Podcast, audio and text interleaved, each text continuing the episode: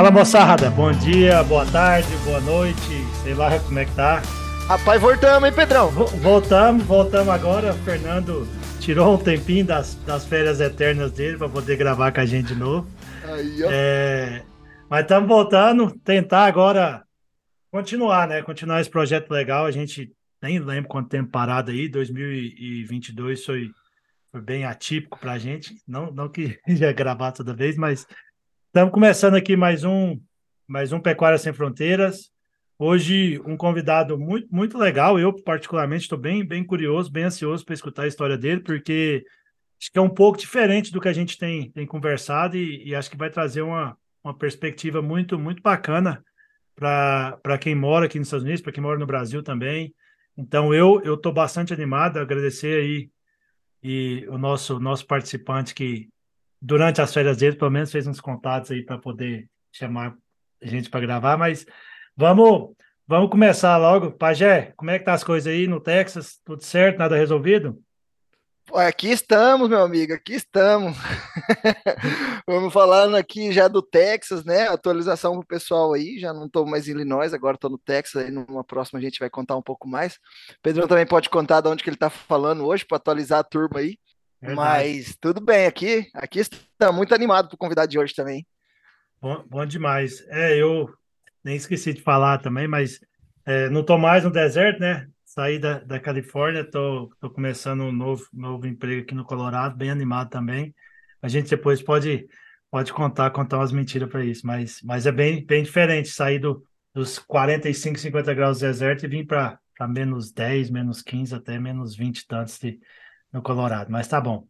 É, o nosso outro convidado que está na estrada agora, vamos chamar ele antes que a gente mande ele embora aqui. Amir, como é que tá as coisas aí? Tudo certo? Fala, moçada, tudo certo? Animado aqui, mais um convidado aí especial. Vem aqui do Texas também. Conversa boa hoje. Bom demais, bom demais. E agora chamar nosso nosso participante que acho que agora vai trabalhar um pouco, apesar de que ainda tem mais umas férias esse ano. Fernando, como é que tá as coisas aí? Parou de viajar? Tudo certo, não, já já tem Brasil. Tem, a agenda tá corrida esse ano aí. É, tomara que seja mais tranquilo que ano passado, né? Mas estamos aí. É isso aí, vamos, vamos tentar ser mais ativo esse ano e, e, e trazer mais gente, mas estamos animados, tá? Vou, vou passar para você aí. É, acho que hoje eu sou o único que não está no, não tá no Texas, né? Mas vou passar a bola para você aí, chamar nosso, nosso convidado e, e pedir para ele contar um pouquinho da história dele. É, e aí a gente vai dando continuidade nessa prosa. Bom, vamos chamar aqui, agradecer de novo o Mário.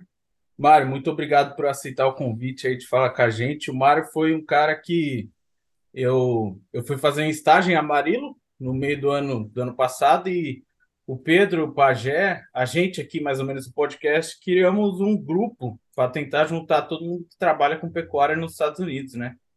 E o Mário entrou no grupo bem quando eu estava fazendo estágio e falou que que estava morando lá em em Canyon, no, né, perto de Amarillo, né? E aí eu entrei em contato com ele, falei que estava passando uns meses lá e começamos a conversar. Foi um grande amigo aí durante aquele período. Conseguimos até pescar no, no deserto de Amarillo, não sei como, mas é, foi um cara muito, muito importante aí durante o período que eu fiquei lá. Mário, muito obrigado aí por aceitar o convite, então. É, gostaria que você começasse, então, falando um pouquinho é, onde você nasceu, onde você mora hoje, né?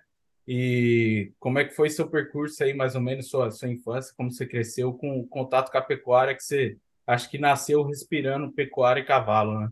Obrigado, primeiramente aí, prazer em conhecer o, o restante do grupo aí, dos meninos.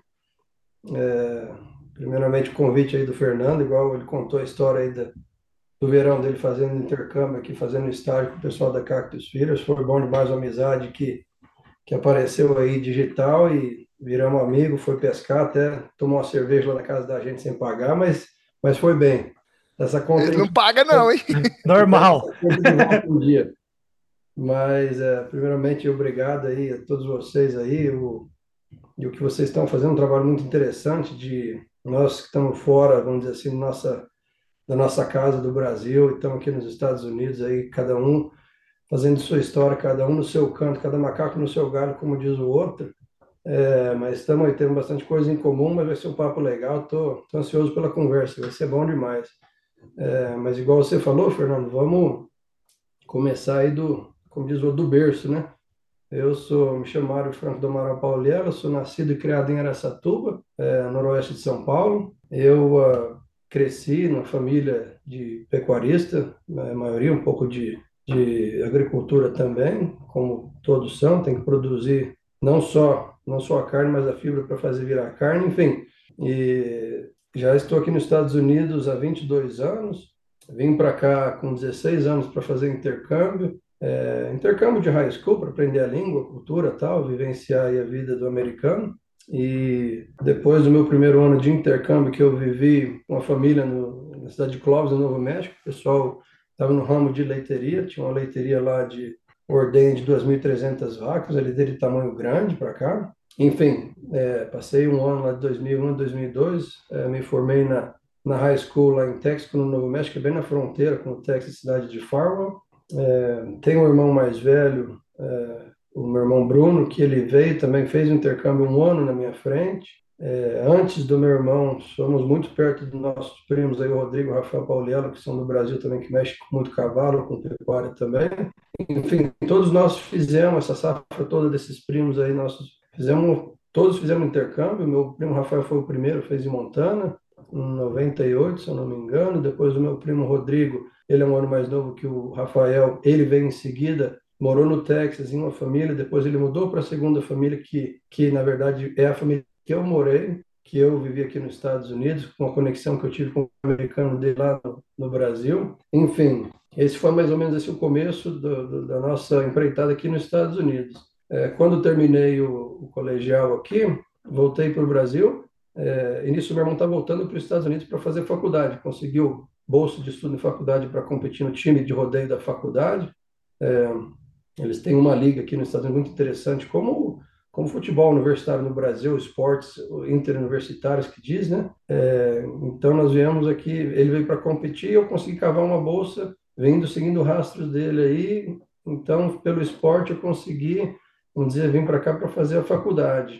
É, começamos a faculdade na Western Texas College em Snara, que fica entre Abilene e Lubbock, aqui no, no oeste do Texas é um junior college lá. Meu irmão, já que ele estava sempre um ano na minha frente, eu fiquei lá dois anos. Ele também, ele, o meu, começando o segundo ano, ele mudou para Canyon, para West Texas A&M, onde ele conseguiu a bolsa também em seguida eu segui os passos dele. É, me formei em 2008 com um diploma de agrobusiness, agronegócios, e isso em 2008 o mercado de trabalho estava um pouco, vamos dizer assim, meio defasado, aquela recessão que estava entrando estava meio difícil. Eu tinha um, um, grande amigo meu que fiquei amigo aqui nos Estados Unidos, o Philo Gomes, é, Philo Gomes Alves, Alves Carvalho Neto, ele até, quando nós formamos junto aqui em 2008, ele estava já ajeitando para ir para a CSU, ele, ó, oh, estou indo lá fazer meu mestrado e tal, Mid Science aqui, zootecnia na CSU, o que, que você vai fazer? Eu falei, rapaz, falar a verdade, eu vou fazer um mestrado também. Então, o mercado de trabalho não tem muita coisa aí para oferecer agora, então, maneira de ficar aqui nos Estados Unidos é, não tem outra saída não, além do estudo para a gente, né? Então, enfim, fiquei na faculdade, aí apliquei, fiz um mestrado com um MBA com ênfase em agricultura, mas na parte de gerenciamento, administração, finanças. É, então, a minha área não é, vamos dizer assim, hoje em dia já trabalho com finamentos desde 2011, é, mas eu não tenho, vamos dizer assim, uma zootecnia, nutrição ou veterinária, que seja meu negócio, é mais administração, mais, vamos dizer assim, gerenciamento do, da operação aqui. Enfim, terminei a, a, o MBA em 2010, em dezembro de 2010, tirei o OPT para poder fazer aí um, uma, uma experiência em trabalho que eu tinha estudado, consegui cavar um emprego com o pessoal da Five Rivers, que na época era JBS Five Rivers. Trabalhei, entrei numa posição de Management Training no departamento de entrega de ração, isso no confinamento lá em Hart, perto de Dalhart, ao norte de Amarim, mais ou menos uma hora. É, trabalhei com eles um pouquinho mais que três anos, e nesse tempo aí, trabalhei nove meses no departamento de entrega de ração, fazendo de tudo, na verdade. Sabe como é que é o Management Training? Eles põem para você, como é que fala assim, para você fazer o dissect do, da caveira inteira, você tem que aprender a fazer de tudo. Então, desde tratar de gado, fazer leitura de coxo, é, acompanhar nutricionista, aprender uma base boa nutricional para poder ter uma ideia que está acontecendo por trás das cortinas, vamos dizer assim, além de fazer o serviço. É, desse departamento, eu fui para o departamento de, de, de gado, estava responsável com o shipping and receiving, é, que era o recebimento e o processamento do gado. Tinham lá seis empregados que trabalhavam junto comigo, eu era encarregado do departamento, então a gente fazia toda a sanidade de entrada, mais o reimplante, a logística de movimento de currais do confinamento, era um confinamento de 73 mil cabeças estáticas, um confinamento muito legal, muito redondo, muito bom de tocar, enfim, e sempre interagindo, Five Rivers, vocês sabem, são, é, são os maiores confinadores, então na época eles tinham 13 confinamentos, acho que a estática é, que eles tinham era 1 milhão 300 mil cabeças, se não me engano, isso era contando o confinamento que eles tinham no Canadá, quando eles fizeram a aquisição da, da planta frigorífica lá. Enfim, saí do pessoal da Five Rivers é, em 2000, 2014, e que eu, tinha, eu recebi essa proposta de emprego onde estou hoje em dia, que é uma empresa familiar, é, eles já estão no ramo aí, está na terceira geração já, pessoal muito, muito bom, muito profissional no que eles fazem, é, são pecuaristas de ponta aqui mesmo, se não me engano, em questão de empresas familiares dos Estados Unidos, eles estão na, nas top 5 maiores, questão de escala confinamento. É, são, do, são duas plantas, dois confinamentos aqui, estática entre os dois, 140 mil cabeças, é, mas isso aí, na verdade, depende de quem você faz essa pergunta, qual que é o tamanho de vocês? O meu patrão, que tava, me ligou agora há pouco, ele, ele já falou que já viu os dois junto com, com as 180 mil cabeças, aí que vai ditar o mercado, é questão de apertar um pouco os currais, mas enfim, é uma empresa familiar, hoje em dia eu sou assistente gerente geral de uma das plantas, tem Bert Crawford West e West, são duas plantas, igual eu falei, 70 mil estáticos cada uma, então, sendo assistente gerente geral, o meu negócio operacional, eu sou encarregado, então, sou responsável por todos os departamentos, desde a de entrevista, emprego, treinamento de, de empregados novos, dependendo da, de, dos departamentos, é, então, meu negócio é fazer, fazer o operacional acontecer. Nós, como vocês sabem, aqui é sistema de produção, tocamos o ano inteiro, é, o nosso confinamento aqui é um confinamento, vamos dizer assim, convencional, nós não temos nenhum mercado nicho dentro do nosso confinamento, questão de gado natural ou é, alguma outra assim exceção, questão além do convencional, certo? É, já que são duas plantas, é uma planta complementa a outra. É, vamos dizer assim, nossa, nós temos duas, duas fábricas de rações que o sistema contínuo não é o batch system, certo? O sistema fluxo contínuo vocês devem ter uma ideia como é que funciona. Essa Fernando... fábrica de ração é a coisa mais louca que eu já vi na minha vida. Eu acho que eu te mandei o vídeo, Pedro. Mandou, mandou. É chique demais a conta. Bem, bem legal. Assim, até é. depois qualquer coisa, se um dia o, o Mário permitir qualquer coisa, a gente posta isso no Instagram para mostrar para a turma. Não sei, tem que ver. Não quero colocar ele também na parede agora. Pedir isso, não. não. Vamos, vamos sim.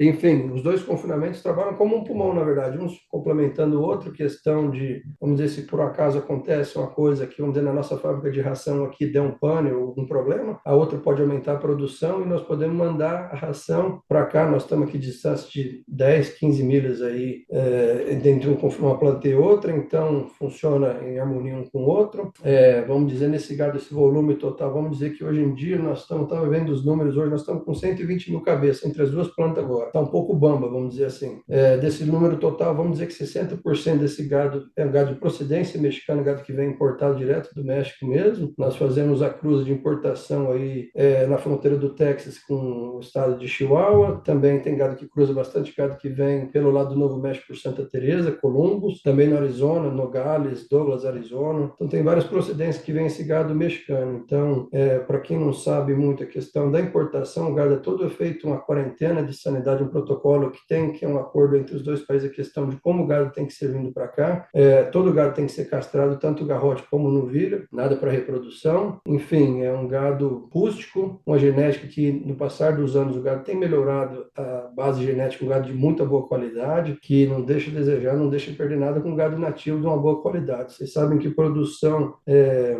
a genética é uma coisa muito importante, né? Estava aqui vendo os dados, sempre vendo no Brasil, acompanhando os confinamentos, tal. às vezes você vê entrevista pessoal que vem, visita, que o pessoal fica impressionado. Nossa, olha o tamanho do confinamento, olha que isso, que aquilo. Então, eu acho interessante demais essa questão de fazer a comparação de produção, sistema de produção que nós temos aqui e no Brasil. É, eu voltando à questão do gado mexicano, a genética do gado é o que vai ditar o potencial dentro da produção aqui no confinamento de terminação. Nós trabalhamos com, recebemos até gado de esmama, que fica aqui mais de um ano, dependendo da genética, ou chega um animal sobreano que fica aqui 180, 120 dias. Então, tudo vai variar do peso de entrada para ver, vai ditar o, o, a previsão de saída desses animais. É, já que eu falei para vocês, é um volume muito grande de gado entre os dois confinamentos, então nós temos dados, é coisa muito importante para o gerenciamento de tudo, desde a localização de onde vem o gado, até a projeção de mercado, para quando que o gado vai sair, questão de fazer uma recria num gado que tem um potencial genético que dá para você agregar um pouco mais de peso na saída, enfim, uma coisa muito interessante. Mas voltando é, de abrir o leque, negócio de produção, confinamento, que eu vou saindo correndo com isso aí, mas então, essa é a minha história. Eu vim do Brasil com intenção de fazer um intercâmbio em primeiro lugar, me apaixonei pelo, pela cultura, pela região, vamos dizer assim, é, seguindo os passos do meu irmão pela faculdade, baseado no esporte que nos deu a oportunidade de, de ter um estudo aqui nos Estados Unidos, Unidos, é, enfim, veio a pós-graduação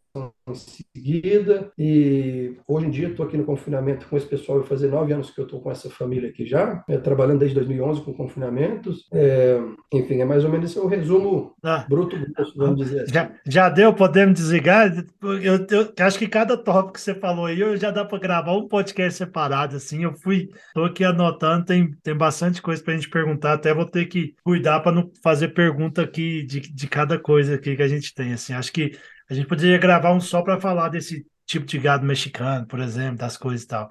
É, uhum. eu, eu, eu, vou, eu vou voltar um pouquinho mais, Mário. Eu, eu sei que você comentou isso já umas duas vezes durante todo esse tempo que você falou, mas eu é, é bem legal assim ver que, que vocês começaram a vir de, desde novo, né? Você falou que seus primos vieram antes e tudo.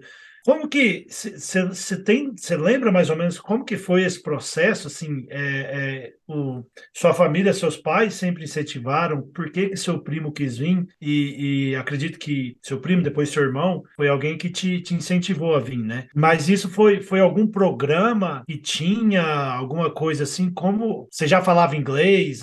Tipo assim, vamos voltar lá de trás. Como que foi? Como que foi essa vinda assim? Porque acho que eu falei no começo. Eu estou bem curioso para saber da, da, sua história, porque é algo que não é comum, né? Quando a gente vem, às vezes, é por estágio, vai ficando e tal. Mas se a gente puder voltar um pouquinho e você contar como que foi, como Sim, que foi essa vinda é, é, e, e, a, a gente estava, acho que antes de gravar mesmo, a gente estava falando que, ou até foi hoje cedo, eu com, com o Pagé outra reunião, a gente falando que e, como era difícil na época a comunicação, né? Mandar carta, essas coisas, ligava no telefone, era contado os minutos, essas coisas assim. É, uhum. como, como que foi esse contato, a chegada, essas coisas assim? Será que você podia explicar mais ou menos? Eu fiquei, fiquei curioso para saber aí. Sim, não, com certeza. Não, realmente, é, são 22 anos, passa muito rápido, mas tem muitas, igual você falou, dá para cortar em várias sessões, falar falar por, por, muita coisa que nós já vivemos aqui, né? Mas a questão do intercâmbio, Pedro, vamos dizer assim, é uma coisa que vem do, da, da, geração dos meus pais, vamos dizer assim. Meus, meus tios, meus pais, eles fizeram intercâmbio quando jovens, também na adolescência. Que legal. Meu pai morou em Connecticut em 70 e uh. 74, se eu não me engano. Minha mãe morou na, na Inglaterra quando jovem também. Enfim, é uma coisa que vem de família. Meus tios também, meus primos, assim, foi passando de geração. É uma coisa que eles vivenciaram, viveram, viu a importância de, vamos dizer assim, não sair da nossa área de conforto, mas ir vivenciar fora para aprender, para ver o que que, o que que é o mundo na verdade, certo? Nós estamos uhum. no Brasil, nosso país tropical, abençoado por Deus, é, enfim, para vivenciar, abrir a cabeça. Então, foi o começo, foi a questão, vamos dizer assim, foi uma coisa que veio dos nossos pais, o porquê que nós fizemos intercâmbio, certo? É claro que ter a cultura, aperfeiçoar a língua, e inglês, fizemos inglês? Sim, fizemos inglês durante a, a escola, como todos nós do Brasil, como segunda língua, e também fazia curso, é, curso uhum. suplementar, vamos dizer assim. Fizemos uma uhum. aula na escola do CCE, que na verdade era de uma tia minha, duas tias minhas, que sou muito grato pela, pelo histórico que nós tivemos na escolinha, aprendendo desde falar hi, hello, goodbye. Uhum. E, é, tipo assim, foi uma, uma, coisa muito, muito legal aí essa a história do inglês na nossa vida, certo? É, e como vocês sabem, não é fácil, é uma outra língua, é uma outra cultura, é tudo diferente. Quando eu vim fazer o intercâmbio, é claro que vim com um, um programa de intercâmbio. É, o programa que eu vim não foi Rotary, foi um que chamava USA United Students Association, é, do Moacir, se não me engano, ele é de Dallas, é um brasileiro que veio para cá, veio para os Estados Unidos, montou esse negócio, enfim, um programa muito bom, com respaldo muito, muito sólido, vamos dizer assim. Eu lembro que eu passei uma semana em Dallas com treinamento com toda a molecada que veio fazer intercâmbio e ele falou: olha, o negócio é o seguinte, os três meses é um pesadelo, é tudo diferente, a cultura, tudo, para você pegar, vamos dizer assim, engajar na cultura e na língua, você, vai, você tem que, você tem que meter, meter os peitos e vai embora, porque depois a coisa vai melhorar. E realmente, é, porque ele viveu isso quando ele veio aqui tentar ganhar vida. Enfim, foram um, umas, como é que fala, é, é, é, umas dicas que ele deu e que, que eu assimilei. Eu falei, não, eu sei que vai ser assim, mas vai ter frutos no final. Tanto é que foi muito interessante que no final do primeiro ano de intercâmbio, eu queria demais voltar para o Brasil, mas ao mesmo tempo eu não queria ir embora. Por quê? Porque eu estava comunicando, é, poder, podia ir uma festinha, coisa, conversar com o pessoal, não tinha mais aquela, aí WhatsApp, aí você fica igual um beijo, né? Hoje em dia se fala o WhatsApp, você fala assim, tá aqui meu número, né?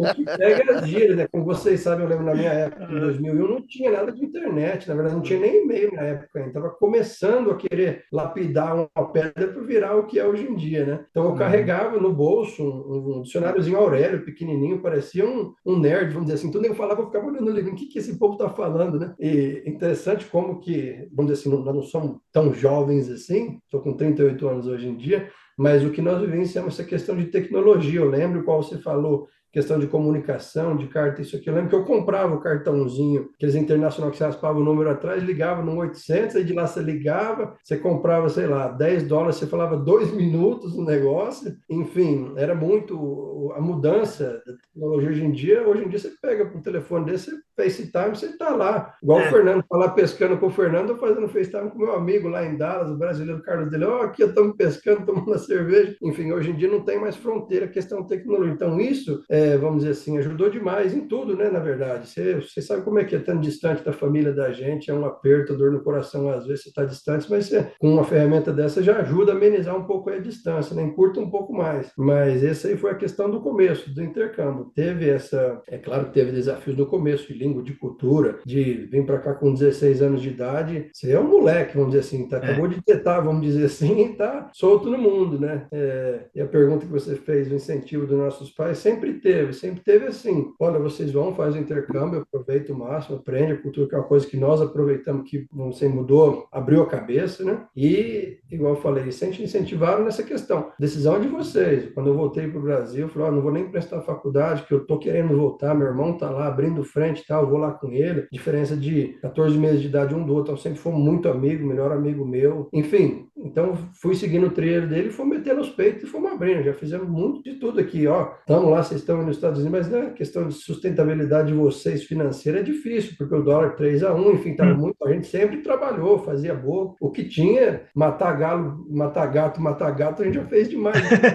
As contas. Então, você é. que você tem que se virar nos 30 e, e, você tem que ser bom no que você faz, porque senão você fica difícil. Ô, Pedrão, e é legal, de, é legal de pontuar também, né? Que às vezes os pais da gente pensam, né? Oh, puta lá, caramba, não dá pra ver, vem uma vez por ano. Um filho, né? Agora você imagina aí os pais com os dois filhos pra cá. No, nossa senhora, não deve, deve, ser fácil, não. É, eu, o Ramiro tá, tá aí ou ele? Eu acho que ele. Ah, tá aí, Ramiro? Tô na escuta, tô na escuta. Você tem pergunta aí agora ou que, que, que eu toque? Então, eu, eu, gostei demais da história do, do Mário, uma história bem de, diferente, assim, da maioria que a gente viveu aqui. A maior parte da gente que vem trabalhar aqui nos Estados Unidos tem um, um uma carreira meio assim parecida, né? Porque geralmente a graduação no Brasil que abre fronteiras aqui para a gente vir, oportunidades. E você veio antes, né? Você é um, um, um step atrás da gente, né? Veio de criança, é, mais jovem, abrindo, abrindo caminho, vindo aprender mesmo, sem medo de, de dar cara e, e bem novo vir para os Estados Unidos, que é um desafio bem grande quando você está longe da família e, e, ainda bem jovem, não tem muita noção do que é o mundo lá fora, né? Mas é, queria, queria que você contasse um pouco, Mário, desse, dessa transição sua entre é, assim, saindo do high school, fazendo a faculdade, colégio, tudo, e, e, conseguindo o primeiro emprego aqui nos Estados Unidos. Qual que, como que você decidiu a sua carreira que você queria seguir? Você tinha certeza já de, do que você gostava de fazer? E como que foi o, os seus desafios para entrar no mercado americano? Você teve muita dificuldade com, com, com a entrada em si de, no, no mercado de americano? Você já tinha bastante contato? Como que foi essa história sua aí? Então, amigo, boa pergunta. É, como eu falei, durante esse tempo de faculdade, pós-graduação, eu sempre tive que cavar um bico, uma maneira de ganhar um trocadinho, pagar as contas e tal. Enfim, é, na faculdade, eu, eu, trabalhava na faculdade, na, na arena de rodeio da faculdade, meio que ajudava o técnico do time de rodeio, quer dizer, eu tomava conta vamos dizer assim, lá da área da, da arena. Tinha lá os, o gado, os bezerros, os touros, os cavalos que tinha lá, tratava de tudo, cuidava da arena, molhava a arena, gradeava, roçava, cuidava, limpava, fazia de tudo. Trabalho, braçalzão no último, mas tinha que ser feito. Era uma maneira, só podia trabalhar pela faculdade legalmente, vamos dizer assim. Então foi a maneira que eu cavei isso aí e também fazia uns bicos afora. Então, eu estando aqui na região de Canyon, que vocês sabem, é região de muito confinamento, então sempre tinha trabalho diarista, de é, checar curral, é, fazer ronda sanitária, enfim. Então, eu sempre, ó, eu vou trabalhar, eu conheci um cara que era do confinamento, que o Dom, que era o filho. O cara precisava, estava lá curto de mão de obra lá para checar o gado, ou você tem um trabalho esse final de semana aí, tranquilo. Pegava um cavalo, levava no treino lá, trabalhava um, dois dias, juntando dinheiro, enfim, fui sempre trabalhando. E também trabalhava com o pessoal das fazendas da região, marcando bezerro, laçando bezerro, fazendo o que, o que eles fazem agora no Spring, questão de desmame e tudo mais vacina. Então, enfim, sempre fui, vamos dizer assim, na questão do confinamento da, da pecuária aqui, sempre tive muitos contatos, desde competindo em rodeio universitário, que você imagina assim, o pessoal, os filhos dos pecuaristas, o pessoal que, que é o hobby não é jogar bola, o cara laça bezerro, laça team rope, faz, é a cultura deles, né? Igual no Brasil também hoje em dia está um baita de um esporte grande, questão de rodeio, esporte equestre. E, enfim, questão de entrar no mercado de trabalho, como que eu fui parar em confinamento, certo? Pensei comigo, na época, em 2000, 2000 finalzinho de 2010, estava terminando o MBA, tinha uma brasileira, tinha um grupo de brasileiras lá em Dalhart fazendo um estágio com o pessoal da Five Rivers, que elas estavam fazendo um estágio sanduíche, da, acho que era o pessoal da Unesp ou USP, não me lembro bem, e com o pessoal da Texas A&M. Então, o pessoal da Texas A&M fazia esse intercâmbio, mandava os americanos para lá e os brasileiros vinham para cá para trabalhar e depois tinha que fazer uma apresentação no final do semestre e tal. Enfim, conheci a, a Paulinha, que estava trabalhando lá em Hartford, fazendo intercâmbio dela, em Amarillo, e ela comentou, falou, olha, o que você vai fazer? Você vai formar daqui uns meses e tal? Eu falei, olha, eu estou pensando em ter uma experiência no mercado de trabalho também, não só vir aqui para estudar, fazer o que eu fiz aqui, eu quero ter uma bagagem para poder um dia voltar para o Brasil, isso é uma coisa que conta demais, vamos dizer assim. Ter uma bagagem aqui no sistema americano, do serviço de trabalho, no, na área de trabalho deles aqui. Enfim, fiz uma aplicação de emprego com o pessoal da Cactus Feeders, fiz um emprego com eles, vamos dizer assim, na terça-feira. Na quinta-feira tinha, fiz uma, uma, entrevista de trabalho com o pessoal da Five Rivers, que é onde estava a Paulinha, que ela comentou do meu nome para o pessoal lá da gerência. E quando eu fiz a entrevista na quinta-feira, estava voltando lá de Dalhart para Quênia, que é coisa de uma hora e meia mais ou menos de estrada aí. Deu 40 minutos na estrada, o pessoal me ligou, falou: Ó, oh, o emprego é seu, se você quiser começar, tá? Eu falei: oh, calma aí, não é assim, eu sou brasileiro, eu comentei, questão de OPT, não saiu ainda, tem que esperar a documentação. Sabe como é questão burocrática às vezes? É um freio de mão na vida da gente quando está longe aqui para trabalhar, né? Mas enfim, seguindo a lei, tive que esperar sair o green card, o OPT até em, foi começo de abril quando saiu. E mas então a questão de entrar no mercado de trabalho para mim não foi difícil porque vamos dizer assim, não além do, do histórico escolar que eu tive aqui de estudos, eu tinha também muita experiência no meu currículo de, de trabalhar de diarista em confinamento, de tinha nome de referência pessoal que imagino eles devem ter ligado, pegou referências boas, imagino eu. Enfim, eu sempre fui ativo, já vamos dizer assim, eu tinha uma ideia mais ou menos do que, que aconteceu dentro do confinamento, entendeu? É, então, eu acho que isso, imagino que contou demais para entrar no mercado de trabalho. É, questão que foi, eu tenho certeza que foi um, uma estrelinha a mais aí no currículo, a questão de falar a segunda língua, português, e também na faculdade eu cursei todos os cursos de espanhol que tinha também. Teve um semestre lá que eu precisava de ter uma carga, é, o requerimento, se não me engano, são 12 horas todo semestre para poder competir nos rodeios de faculdade. Teve um semestre lá que eu estava faltando algumas horas, falei, ah, vou fazer um espanhol, né? E entrei na aula de espanhol no primeiro dia, foi muito engraçado, que eu fui lá, apliquei para primeiro o beabá do espanhol. Entrei na sala de aula, o professor entrou lá soltou o espanhol em cima de todo mundo, todo mundo ficou de boca aberta e ela perguntou: alguém entendeu? Eu comecei a falar espanhol com ela. Ela falou: o que, você está fazendo aqui nessa classe? Eu falei: ah, eu precisava de horas e tal, eu entrei aqui nessa sala. Ela falou: não, não, calma aí, ó. Você vai aqui assim, assim, vai lá e faz o clap test para ver, para fazer o seu gauge, ver onde é que você está, é, qualidade do seu espanhol. Fui lá, fiz essa prova, essa prova me jogou, sei lá, um ano, dois anos para frente dessa primeira aula. Enfim, então, eu finquei no espanhol, eu terminei, até poderia ter feito um, um minor de, de, espanhol na faculdade. É, enfim, então o espanhol foi a coisa que ajudou demais. Você sabe como é que é a mão de obra aqui. Aqui no meu confinamento, por exemplo, no meu dia a dia, 80% do meu dia que eu estou falando espanhol, não tem outra saída porque a mão de obra é o pessoal que está trabalhando mesmo. É, então, isso foi uma coisa a mais, vamos dizer assim, para entrar no mercado de trabalho, tendo essa diferença aí, que são poucos que têm, você sabe, os americanos que falam inglês, eles, eles têm sempre um cargo, vamos dizer assim, a mais, por quê? Porque ele é um cara que ele, ele abre um outro mundo, ele sabe falar com o pessoal, mandar para o pessoal. Então, tem como sair, o, o, emprego vai fluir, você não vai ficar bravo, quebrando a cabeça por ter essa questão barreira de comunicação aí. É, então, essa questão de. Foi esse foi o meu começo no mercado de trabalho. Eu, eu não vou dizer que que foi fácil, mas não foi impossível devido já o histórico que eu tinha aqui aí, coisa de oito anos aí antes de entrar no mercado de trabalho, vamos dizer. Não, Aquele negócio do, do brasileiro, ele se vira nos 30, né, cara? É, Sim. não tem jeito, é, você tem que aprender espanhol e vai aprender, né? Não e contato, né? Você não, tem medo. Contato, né? Você está tá fazendo rede de contato, rede de contato. É, eu, falo que, eu falo que tudo na vida da gente, tudo, tudo tem o seu propósito, tem seu tempo, né? Deus tem um plano para a gente que, olha, isso aqui um dia você vai olhar para trás, olha só como é que eu fiz. Igual o negócio do espanhol. Nós precisava das aulas tal. Aprendi a falar espanhol quando fiz intercâmbio, trabalhando na leiteria do pessoal. Enfim, foi uma coisinha atrás da outra que foi, foi. Hoje em dia, é uma baita de uma ferramenta que é uma espada que eu uso aqui todo dia. Não tem como sair fora dela. Então, e é um então, diferencial muito grande para a gente que, que vem do, do, do Brasil e, e consegue falar duas, mais duas línguas. Né? Então, a gente é trilingue e, e quando você vai encontrar com, com outros produtores, outras pessoas que, que a gente consegue ter esse, essa habilidade de comunicação em outras línguas, nossa, abre muito caminho pra gente. Sim. Só não vai, só não vai sair igual um estagiário chegou aqui chamando o, o poio de franguito, franguito, e, a turma ficava olhando o que, que esse cara tá falando? franguito, hamburguito. hamburguito, franguito, pe, peixito, peixito.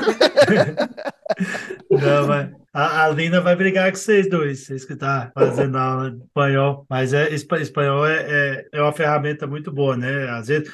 Ou, ou vocês ficam igual eu, tem hora que eu acho que eu não estou falando nenhuma das três, amigo. Começa, eu tenho como mais tem raiva, assim, é quando eu estou falando é. português e solto é. uma palavra em inglês, assim, eu fico, é. nossa! mas, mas bom demais. Muito, muito legal, é... ô Mário, e, e, e, acho, acho, achei muito bacana, impressionante a história sua, assim, você comentou em diversos momentos, né, do, da experiência de, de laçar e, e a, a, sua exposição, né, com os esportes equestres. Eu queria que você que você comentasse assim um pouquinho mais é, como que o cavalo entrou na sua vida, eu acredito que seja na sua família, né? Você que tem uma família aí que tem uma, uma história impressionante no, né, no mundo do, do laço e tal, então acho que eu, eu queria que você contasse um pouquinho assim de como que a, a sua família se envolveu com o laço e o quanto isso foi importante para você no, nesse seu desenvolvimento e na, nas amizades e tudo? Então, Lucas, na verdade, essa, essa questão do esporte, vamos dizer assim, na nossa família é uma coisa que, vamos dizer, que está enraizado, vamos dizer assim, certo? Eu vou tentar fazer um histórico aí curto para não ficar aqui falando umas três horas só disso, vamos dizer assim, certo?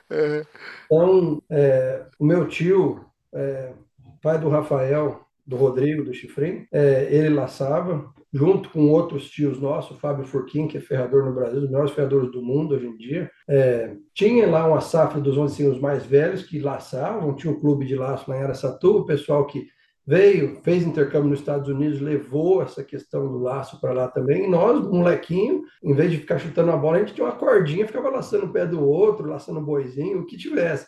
Enfim, nós crescemos nesse ambiente. Eu fui nascido e criado numa chácara, eu eu nunca mudei de casa, eu mudei de país. Então, a casa que eu nasci foi criada, eu nunca, nunca saí de lá até eu vir embora para cá. Enfim, na chácara nós tínhamos uma piscina de laço lá no fundo que a gente brincava, começou desde pequeno. Nós, quatro primos, mais os nossos tios, amigos que vinham lá reunir para fazer o esporte. Enfim, uma coisa que é desde pequeno. Comecei a laçar, estava na sétima série, se eu não me engano. É, tenho fita até hoje, a primeira prova que Cai... foi na época do Hope Caiu os dentes em cima da cela, então. Sim, não, sim. Igual eu falei, nascido numa família de pecuarista e tal, nossas férias, férias é ir para fazenda e trabalhar e tocar boi, fazer o que tinha que fazer. A melhor coisa que eu lembro de infância é nós que entrava num, numa invernada de trigo ou de aveia tiver os boi cursados, já saía des, despresilhando a corda para meter a corda em tudo. A gente achava todo a gente sabe como é que é. é enfim, é, os meus primos é, são profissionais, são, tipo assim, tirar o chapéu o que eles fizeram com o esporte, o que eles fazem hoje em dia com a fábrica que eles têm, Boots Horse, Tomahawk aí no Brasil, o histórico deles, do laço, é, é uma coisa assim que nós, como diz o outro, nós respiramos o laço na nossa vida sempre foi. Então é um esporte que foi que abriu muitas oportunidades, muitas portas para todos nós, vamos dizer assim. E é uma coisa que nós temos em comum, e nessa, vamos assim, nesse ramo onde eu trabalho hoje em dia, é uma coisa social do pessoal. Por exemplo, o dono do confinamento aqui, o Bob, ele laça, vai nas provas de laço, chega lá, tem um gerente de outro confinamento, tem um cara do banco que financia a questão pecuária. Então, enfim, é uma coisa regional, cultural, vamos dizer assim, uma coisa que é um laço, que tudo tem isso em comum. Então, temos aí o nosso amigo, o Juninho Nogueira, que está aí, brilhante, despontando no mundo, o melhor do mundo aí, que representando o Brasil. Então, o brasileiro. Orgulho do Brasil, hein? Orgulho. O brasileiro, é. onde ele entra, se ele, se ele tem capacidade, esforço e vontade de vencer, o brasileiro é difícil de derrubar, viu, bicho? Vocês, podem, vocês sabem como é que é, o brasileiro vai rompendo mesmo. É só olhar o exemplo isso. do Pedro Carvalho aí, ó. É. Sem dúvida, cara. Eu acho que. E quando é. aprende a contar mentira, então vai embora. o, o, acho que o brasileiro, né, por tudo que ele tem que enfrentar e, e cara, não, não tem limite, né? Esse, acho que se todo mundo soubesse que dentro dele aí, dentro de cada um de nós, não, não existe limite, né? É, é, é, é essa, coisa. É, acho que essa é uma da ideia nossa, né? É, que é, é, trazer história igual a do Mário, assim, para mostrar que é possível, né? Eu acho que a, a, turma que, que acredita e, e, e vai para cima, assim, a chance de, de dar certo é, é, é, muito grande. Mas tem muito perrengue que você passa, né? Acho que, acho, acho que é, é bonito, é legal ver a parte boa, mas, mas a, a, a história não é contada pelos que falham, né? Pelas coisas que, que, que, que, não deu certo, assim, mas... E a é. gente costuma não nem sempre contar também, é muito melhor contar a parte bonita da história, assim. É... é como diz o outro, todo mundo vê o brilho da fivela, mas ninguém vê o suor por trás dos batidores até chegar lá, né? Vamos dizer assim. É. é. Trabalho. Ver os, copos, ver, ver os tombos que leva, como é que é? Não ver as pigas que eu tomo, né?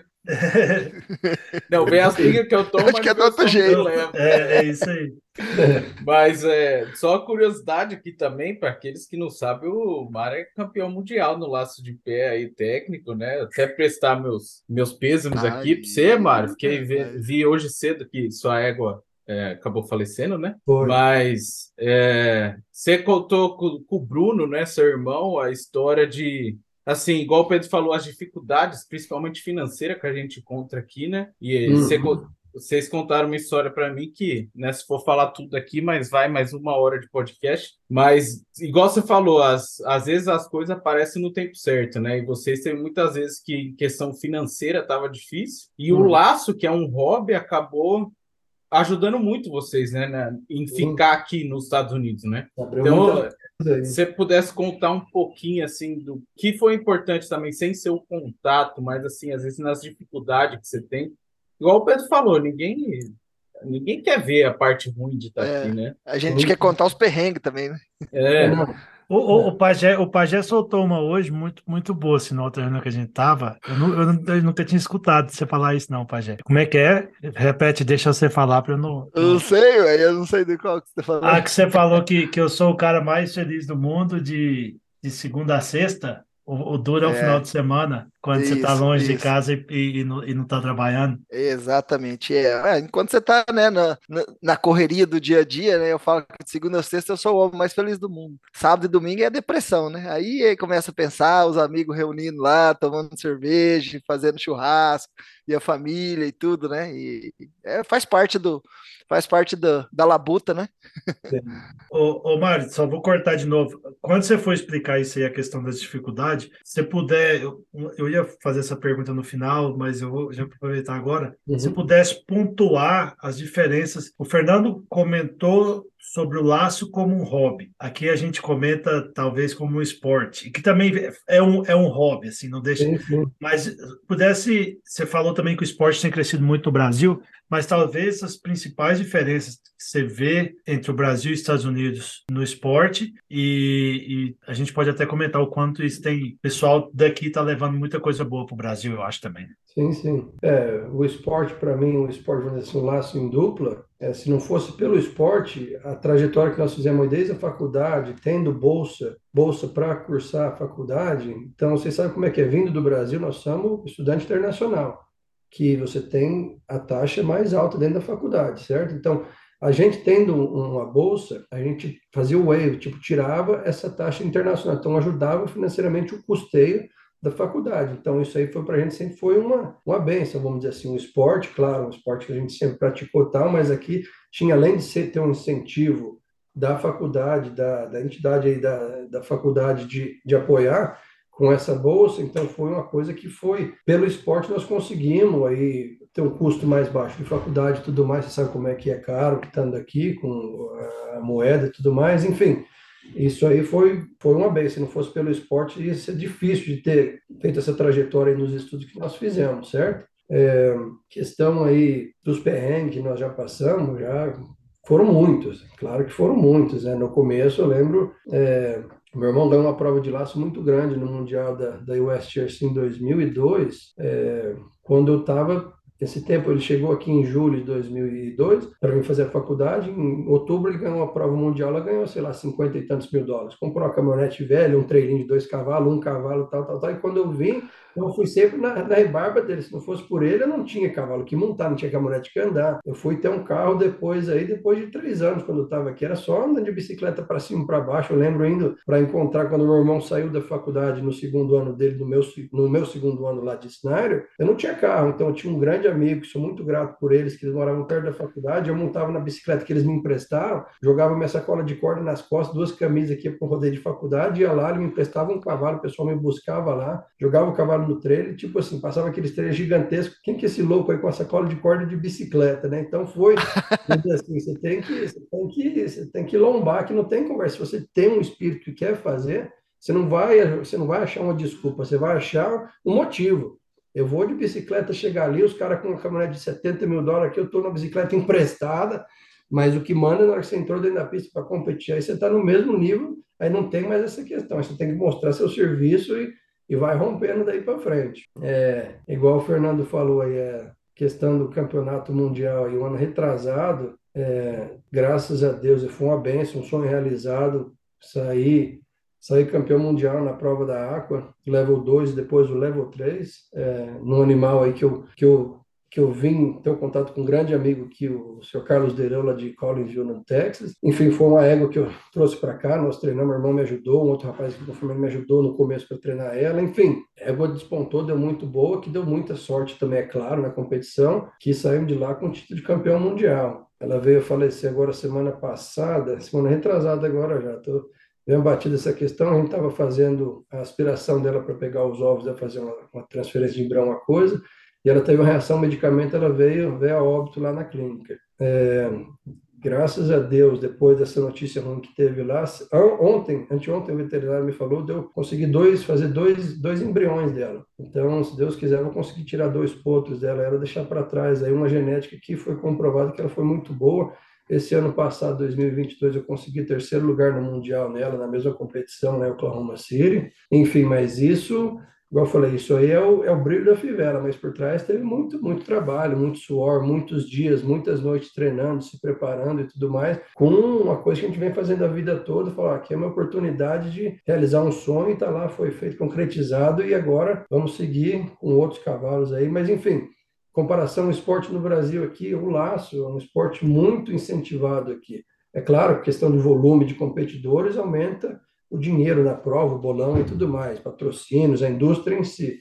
No Brasil tem crescido demais em comparação à genética dos animais, que é a base do esporte. No Brasil, a associação da BQM, anos para trás, eles fizeram a questão de importação de genética e tudo mais, então tem que ser um cavalo provado, comprovado já com, com mérito de, de ganho, de títulos aqui nos Estados Unidos, para poder entrar no Brasil e ter o, o, a, o papel, o cavalo cor de milha, enfim, da associação. Então, a genética no Brasil, hoje em dia, dos esportes e quest cor de milha, tem uma tropa, assim, que não deixa nada perder para a tropa aqui, se bobear até tá de muito pareia, muita genética muito boa, tipo assim, coisa de muita boa qualidade, que não deixa nada esperar, tem muita tropa lá no Brasil que se tivesse aqui competindo no meio dos, dos cobras aqui, se bobear, espancava o pessoal, vamos dizer assim. Então, o brasileiro, igual eu falei, onde ele está, ele faz a coisa que gosta, faz bem feita, a coisa dá certo. Eu vejo lá o exemplo dos meus primos, centro de treinamento, as tropas, a história que eles estão fazendo lá, uma coisa assim que chega a arrepiar pelo Danu, como diz o outro. Então,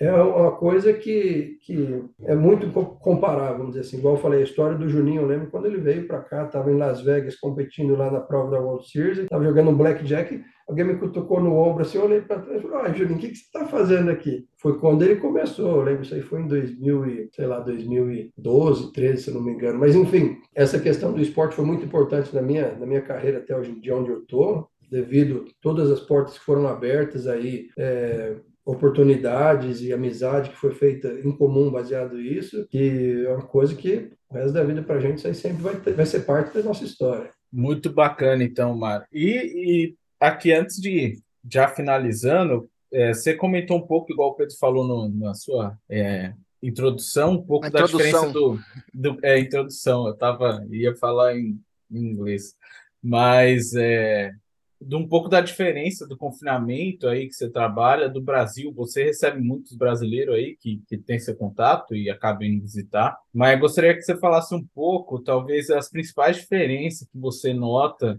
de uma, é, uma indústria que é tão antiga aqui, né, no, de confinamento, que é nos Estados Unidos, comparado no, no Brasil hoje, que, que vem crescendo cada vez mais, né? Sim. Então, Fernando, eu realmente recebo bastante gente do Brasil, maioria, quer dizer, maioria das vezes é coisa de última hora. Ó, oh, tem um amigo que está passando aí em Amarillo, assim, assim, assim, tem como receber no domingo às três da tarde? Não, tem, sempre organiza assim, mas já recebi grupos grandes, é, pessoal da Austrália, do Paraguai, do Brasil, vários. É, enfim, questão de, que eu posso, vamos dizer assim, vamos falar confinamento, comparação, igual eu falo para os caras, você vai comparar, você vai comprar um, você vai comparar um, um Black Bass e um Tucunaré. São todos Bass. Cada um tem seu lugar. Produção no Brasil, a gente sabe como é que é. os nossos recursos são muito mais favoráveis à questão de produção, desde fibra, comida do gado.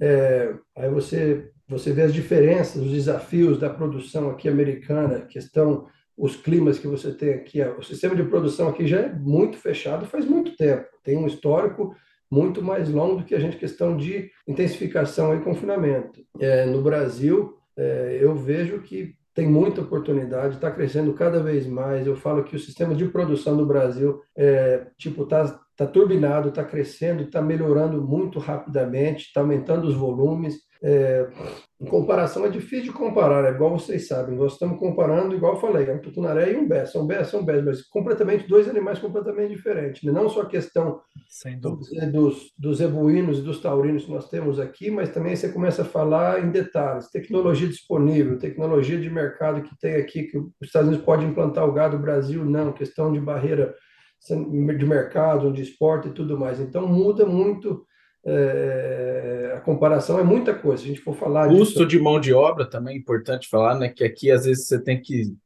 é, se, se virar com o que tem, né? Porque é difícil você ter muita mão de obra trabalhando, então eu, eu vejo assim que é mais enxugado também, né? O número de funcionários ou, ou número de pessoas trabalhando numa operação, né? É, não, a gente faz a conta que vamos falar indústria, número aí para o pessoal que está escutando para ter uma ideia. Aqui nos Estados Unidos, já trabalho em confinamento desde 2010, 11 aqui. É, no indústria se faz aí um empregado para 1.500 cabeças, vamos dizer assim, certo? É, vamos dizer o pessoal da ronda sanitária, o vaqueiro a cavalo checando o gado aqui, a gente faz a conta que cada empregado a cavalo vaqueiro são encarregados de 8 mil cabeças por vaqueiro, certo? Então você começa a botar os números de indústria, aí você compara no Brasil, você fala, rapaz, mas que, como é que o mundo é diferente essa questão? É, mas não deixa nada perder, é claro que tudo tem que Todo mundo tem que utilizar os seus recursos devido que você tem acesso e tudo mais. Se a gente tivesse aqui uma mão de obra disponível e mais, vamos dizer assim, mais em conta, mais barata, a gente, eu gostaria demais de ter 100 empregados aqui, mas não, eu tenho 47 e eu, às vezes, sou o mar ao quadrado. Tem, igual eu falo, eu sou um povo aqui. Tem um braço aqui nesse departamento, aí outro aqui, eu tenho que ir para cá e tenho que ir para lá. Então fica essa, esse jogo de braço para todo lado, porque é uma pessoa fazendo várias funções administrando e, e, essa questão do gerenciamento do dia de confinamento. Mas se você quiser comparar em número, vamos dizer, confinamento no Brasil e nos Estados Unidos, então vamos falar tipagem de gado, certo? Você vê o tipo de gado que nós temos aqui, nós temos no Brasil. As ferramentas disponíveis para você fazer a produção desse animal para chegar ao ponto de abate. Lá no Brasil não pode ter implante, então se mantém tudo como touro.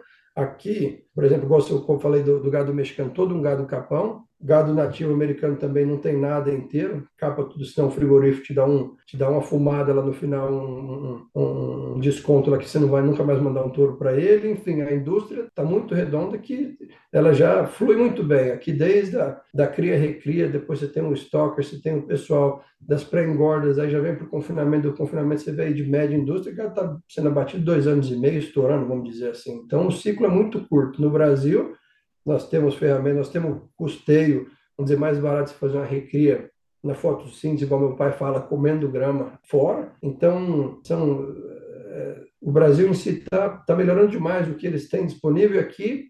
É muito mais difícil. Aqui já está já tá saturado. É, coisa, é pouca coisa, é um produto ou outro que às vezes você tem um ganhozinho de ponto zero alguma coisa em comparação com outro. Sabe como é que é a margem aqui é apertada? O pessoal são um profissional no último. O cara aqui está comprando boi, já comprou milho, já hoje já está travado, já está vendido esse boi na bolsa. Então o cara aí é, é, tudo muito muito rápido, vamos dizer assim. No Brasil tem muita coisa que vai melhorar essa questão, imagino eu, conforme o futuro, porque a demanda vai ser maior. O Brasil não tem saída, vai produzir comida para o mundo inteiro. Não tem outra saída, não tem outra vocação, vamos dizer assim. Sem, sem dúvida. Ô, Mário, só duas curiosidades aí, acho que o Fernando já quer puxar.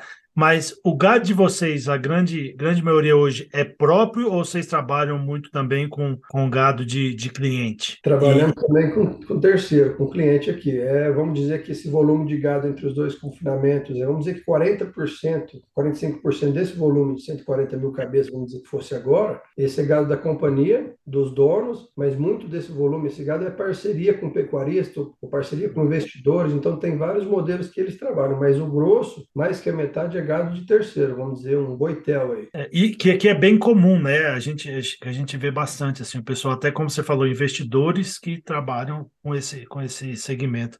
Uma outra, outra dúvida, assim, é, e essa é bem curiosidade, você já mencionou que hoje, eu com, trabalhando na pesquisa, né, é engraçado que a gente vai para o Brasil, o pessoal quer saber a bala de prata, né? O que, que, que, que você está estudando aí que vai, que vai, e a gente sabe que é muito manejoso, sou um fã muito grande de usar implante, por exemplo. Trabalhei com isso durante a graduação, depois com pesquisa. Infelizmente, a gente não pode usar no Brasil, mas você pega desde que você começou a trabalhar para hoje, o que, que, foram alguns pontos que você viu essa, essa evolução já numa cadeia já, digamos, estabelecida? O que, que você se tem alguma coisa que você vê que você utiliza hoje, ou a operação do confinamento utiliza hoje no seu trabalho que não utilizava há 10 anos atrás, e também assim, o que, que você acha que, aí uma pesquisa eu como pesquisador, o que, que você acha que tem que ser alguns pontos que precisam ser melhorados aí, é, é, para o Fernando descobrir isso daqui uns dias? Então, uma, uma coisa que eu, que eu acho muito interessante aí, vamos dizer assim, do começo que eu trabalhei com a indústria de confinamentos aqui, vai fazer aí 10, 11 anos que seja, é, já vi muita coisa acontecer, desde o começo lá de 2011, acompanhando o mercado, porque na verdade o mercado, no final das contas, vai o que vai ditar e vai fazer a mudança da indústria em si. Eu lembro quando uhum. eu comecei nesse confinamento aqui, nós tínhamos aqui coisa de, de 15 mil cabeças de gado holandês, holandês, corintiano mesmo, branco e preto. É os que eu gosto. Holandês. E, e, você, e você começou em 14, né? Que foi o pico do preço, assim, quando é, deu também. 14 nessa planta aqui. Eu comecei em 2000 e final de 2010 lá em Hart. É, então é. eu vi, vamos dizer, assim, desses últimos nove anos, vamos dizer, nessa planta que eu estou aqui hoje em dia, a mudança, o que o mercado ditou, o que aconteceu. Holandês, no, restrição com holandês, né? Isso, na hora que enxugou os holandeses, as plantas lá não estamos querendo mais, assim, assim, assim. O que está acontecendo? O mercado estava saturado, tinha muita carne, o preço não estava pagando, enfim. Hoje em dia, eu estou esperando, vamos dizer assim, meados aí de setembro, outubro, se bobear o pessoal do frigorífico vai falando assim, olha, cadê os, cadê os holandeses? Cadê o, o ex-gado de, de prova de laço? Enfim, que vai ter uma escassez de matéria-prima para eles. Isso aí eu tenho, não tenho dúvida que vai acontecer. Tanto é que vocês estão vendo no mercado o que está acontecendo. É, mas mudança que eu vi no dia a dia operacional, questão de tecnologia, alguma coisa, é, vamos dizer, essa planta, planta especificamente, nós estamos fazendo umas reformas grandes aqui para a fábrica. Nós fizemos uma expansão em 2015 para 8 mil cabeças a mais. É, então, nós tivemos que modificar várias coisas, desde questão de estocagem de água, reserva de água, reservatório de água aqui, tanto que a produção da fábrica também, uma fábrica já antiga, esse confinamento que foi construído em 1964, eu acho, coisa antiga. Então, eles foram dobrando, aumentando, então, conforme vai crescendo, você tem que botar um coração maior, um pulmão maior, enfim, nós estamos fazendo várias reformas aqui, várias melhorias, e para adaptar ao volume que nós estamos hoje. A questão do gado, hoje em dia, vamos dizer, uns ano e meio, dois anos atrás, o Fernando sabe que eu ficava cutucando o cérebro dele, questão do cigado, os, os compostos holandês no gado de carne, ou gado leiteiro no de carne. E hoje em dia nós temos aqui, deve ter coisa de uns 3 mil desses já. Então, mudança, o que está Tá vendo, né, Fernando? Eu falo que os Bifondare é o, é o canal, os caras não acreditam. Não, Tô brincando. Tem, tem, demais. Muitos chamam o Angustino, o Rogus, depende é, Angustino é boa essa daí.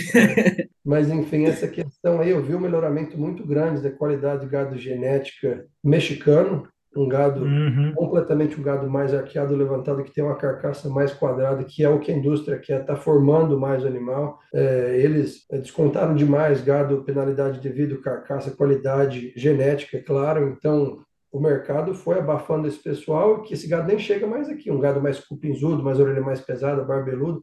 Enfim, a indústria tá igual eu falei, o mercado dita o que nós vamos fazer aqui no campo. Nós somos, é, como é que fala? Somos prestadores de serviço para os frigoríficos. A gente uhum. faz aqui, a gente implanta o gado, tenta maximizar o ganho, performance, dias de coxo, tudo que é dentro de produção tenta ser o melhor, porque nós estamos realmente passando a matéria-prima para os finais que infelizmente, eles que ditam o que acontece na indústria, mas fazer o quê? É o que, é o que nós vivemos. Eu concordo total. E é engraçado, eu tive no México ano passado umas duas vezes e conversando com os produtores lá, eles estavam assim, de gado, essas coisas, né? E eles comentam sempre que o gado bom, eles têm que confinar o gado ruim, porque o gado bom deles está todo subindo para cá. Eles estão assim, é. Assim, o gado do norte vai para os Estados Unidos, aí eles pegam o gado do sul para confinar no norte do México, assim, é, é, no meio do México ali. Mas é, Bem, bem legal aí.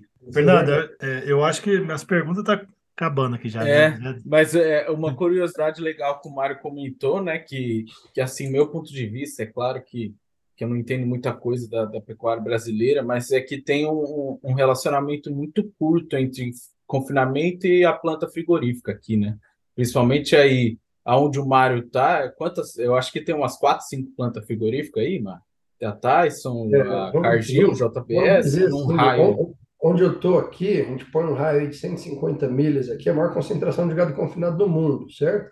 Então, por quê? O que aconteceu? O que essa indústria veio parar aqui nesse centro? Você vê clima favorável, logística de entrega de insumos, o milho que vem do Corn Belt para cá. A linha ferroviária aqui é uma das linhas mais, vamos dizer assim, mais ocupada, mais é, dos Estados Unidos. Então, custo do insumo para chegar aqui, barato. Então, você está no meio dos Estados Unidos, você chega aqui, você, você arrancou o couro do bicho, você trinchou a carcaça, destrinchou a carcaça, aqui você manda carne para os dois pontos de consumidores, certo? É, o clima favorável, o gado, você sabe como é que é, o gado prefere o frio do que o calor, seco do que úmido.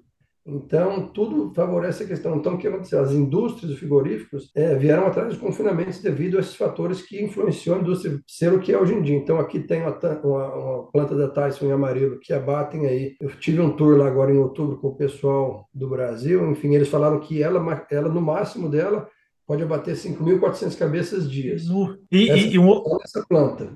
E outro ponto é a mão, de, a mão de obra e restrição governamental, né? Que acho que o Texas tem muito incentivo também para essas plantas se estarem aí também, né? Sim, sim, sim. Então, tem essa planta de amarelo, que hoje em dia ela está matando aí 4,700, 4,600 no dia normal. Aí aqui, aqui perto, aqui em Bovina, tem a da Cargill, que é o mesmo tamanho. Aí para o norte, em Cactos, o norte de Amarillo, tem a da JBS, que é o mesmo tamanho, se bobear até um pouco maior.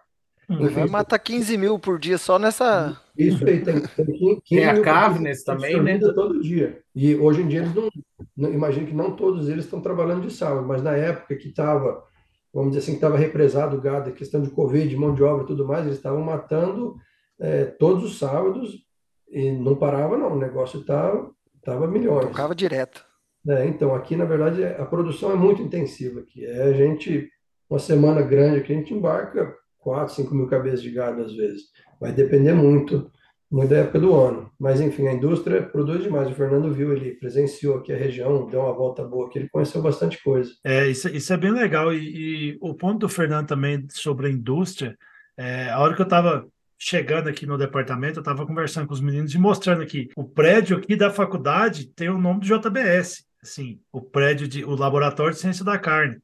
É, então, assim... Patrocinadores isso, é, ontem, hoje é ontem, por exemplo, eu tive uma reunião com o pessoal do Tyson para eles financiarem pesquisa nossa, assim. Então a gente tem parceria muito grande, a gente vê a indústria é, da carne, buscando estar tá um envolvimento muito grande, assim, com, com, com os confinamentos, com, com a faculdade, com tudo, assim. É, que no final das contas, você, você, vai, você vai fazer o que eles querem, né? E eles vão fazer o que o consumidor quer. Então, tipo assim... Um exemplo muito legal de falar, que eu acho que o Mário, você pegou com certeza, o uso do Zilpaterol, né, aqui. Que, assim, é legal utilizar, só que o frigorífico falou, eu não quero mais, né? Então, ninguém mais usa. Não é que é ilegal, mas o frigorífico não quer e o produtor não usa, por mais que, que tenha um retorno financeiro aí envolvido, se ele usar, ele sabe que ele não vai conseguir abater o gado na, nessas plantas frigoríficas aí, né? Eu me lembro que eu estava no confinamento da Five Rivers na época, no departamento de, de, de ração, na verdade. A gente usava o Optaflex, e do Optaflex nós fizemos a transição para o Zilpaterol para o Zilmax. Uhum. E nós tivemos, tipo, coisa de um mês e meio antes de ser introduzido o produto na ração dela, da Zilmex e tal, tivemos que fazer várias reuniões com nutricionista, com veterinário, questão de SOP, o que, que tem que fazer, bandeirar os currais, tem que ter um tratador só, era muito, era um produto, vamos dizer assim, que deu muita dor de cabeça na produção, para ser implementado e tudo mais. É, e eu lembro até esse amigo meu, é, finado Filo Gomes, que estudou aí na, na CSU, ele lembra que ele estava fazendo os estágios dele na, na, na, com o pessoal da, da, da, JBS na época. Ele até estava empregado no Brasil com eles, mas ele trabalhou aí na planta de grill um bom uhum. tempo. Então eles viram, na verdade, ele conta a história que no começo, quando chegou essa safra de gado de Zilmax no mercado, nos frigoríficos, foi uma dor de cabeça, não foi um perrengue medonho. Você imaginou a carcaça que ficava, sei lá, 15 centímetros do, do piso da planta, de repente essas carcaças estão rastando no chão. Você pega um boi, um holandês, você faz o bicho virar um Frankenstein, o bicho fica um, uma baleia.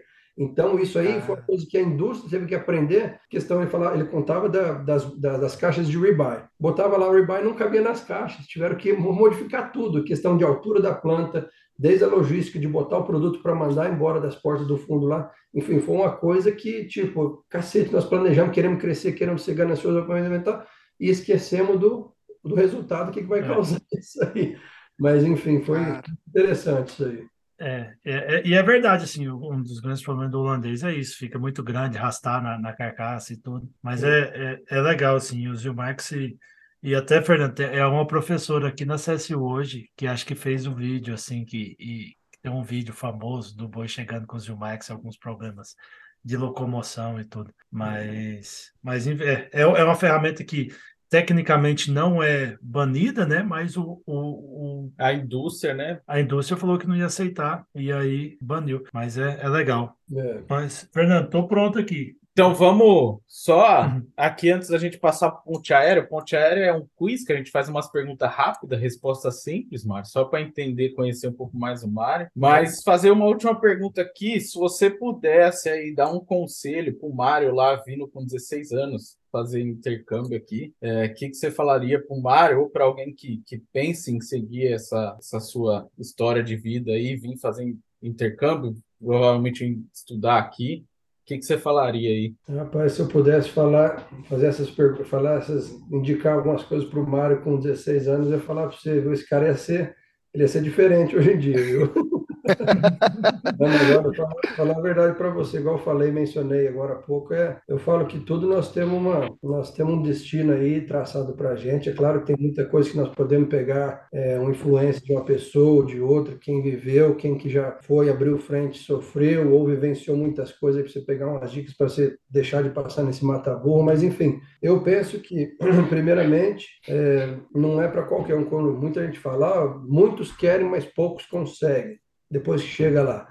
Então você tem que ter força de vontade, você tem que ser muito humilde. A questão de você vir numa cultura diferente, vir com uma outra cabeça, com um outro background, com outro histórico aí. Então você tem que, vamos dizer assim, abaixar a orelha, escutar, aprender, não querer comparar. Isso é um erro que muita gente faz. Ah, compara porque no Brasil.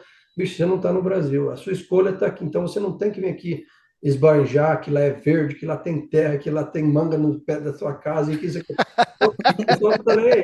Então, é. você, tem que vir aqui, vamos dizer, eu falo para você, tem que entrar na bolha do pessoal. Você tem que vir aqui, dar seu 110%, porque sem você vai ficar para trás. Você tem que, igual eu falei, é, tem que ter uma meta, tem que não pode desistir, você tem que trabalhar, você tem que ser humilde, você tem que ser batalhador, é, você tem que ser uma pessoa carismática na questão de não ter preconceito, seja a pessoa que está com você, acima ou abaixo que for, você tem que fazer parte de um time para você ser querido em primeiro lugar, para você ganhar o respeito de todos ao seu redor. É, isso no questão do mercado de trabalho. É, no começo histórico, questão da cultura. É difícil? É difícil, mas é uma coisa que vai te dar frutos se você manter, se você tiver um propósito, por que, que você está aqui, vamos dizer assim. Não desiste, é, é, difícil, igual o Pajé falou, rapaz, chega no final de semana da depressão. Rapaz, você imagina eu que com 18, 20 anos de idade, vocês lá no Brasil, fazendo faculdade, festa, dando bicho, pintando os outros com carvão, fazendo aquela bagunça toda. Eu nunca tive isso. Eu tive meus amigos lá,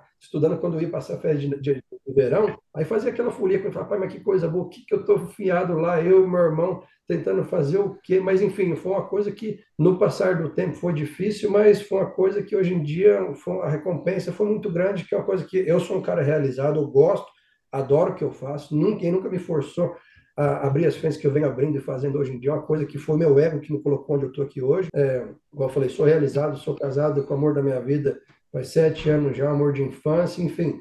É, Deus teve esse plano para mim, eu fui fazendo, cavando minha maneira aqui, com todo o suporte, não só de familiares, como de amigo e amigos aqui também, queira ou não queira, eu tenho, como vocês, eu tenho amigos aqui que são como família para a gente, então você tem que ter é, se enraizar também com o pessoal, ter uma amizade que, igual eu falar, se um dia eu voltar para o Brasil, isso aqui nunca vai ficar para trás, a porta nunca vai ser fechada. Então, é uma coisa que está na gente, é a história que a gente está fazendo e é o que nós somos hoje em é, dia. É, cara, eu, eu, é muito legal isso daí que você está falando, Maria. Eu acredito muito nisso. E, e, e, uma vez eu li isso, ou ouvi isso de alguém, né, dizendo que se você realmente quer fazer isso, quer sair da sua casa, né, quer ter essa experiência internacional, você só precisa trazer duas coisas. Uma é mala vazia e uma é a bandeira do Brasil. A mala vazia para você levar embora de volta tudo que você aprendeu aqui e a bandeira para você nunca esquecer das suas origens, das suas raízes, né? Nossa. Então eu escutei isso uma vez e, cara, eu, eu sempre penso nisso assim, falo, tem que estar tá tá, Não adianta. Né? Hoje ele tá aqui, tá, Pedrão. Não, mas é, mas, mas, mas, é, mas é isso aí mesmo, Pedrão. A gente, vamos falar assim, abençoado por Deus a vida de, de ser nesse ramo que nós somos, de, de produção, que seja pecuária, agricultura, ou esse ramo de alimentar esse mundo é uma coisa, eu, falo que é uma benção, porque, nossa, eu lembro, molequinho, tirava a tropa da forma lá, montava no pelo só para ver o tombo pegar, e aquela coisa saudável, é brincadeira de arrancar a capa um do outro para derrubar o peão, passa a cabelo de do rabo do peão que está do lado. É uma coisa que hoje em dia eu, eu, tenho isso em mim até hoje, que eu nunca vou esquecer, uma coisa que onde eu estou hoje em dia, eu, às vezes estou aqui num frio, nevasco, eu estou passando aqui, checar no pessoal, o pessoal no frio, o cavalo checando gado, converso tal, tem que uma coisa que a gente nunca vai esquecer. Nossa, a nossa fundação, a nossa plataforma de base é uma coisa que, que foi feita sólida aí. Nós temos um prédio que vai longe. Mas, mas o Fernando, voltando para a sua pergunta, eu diria isso aí: olha, força de vontade,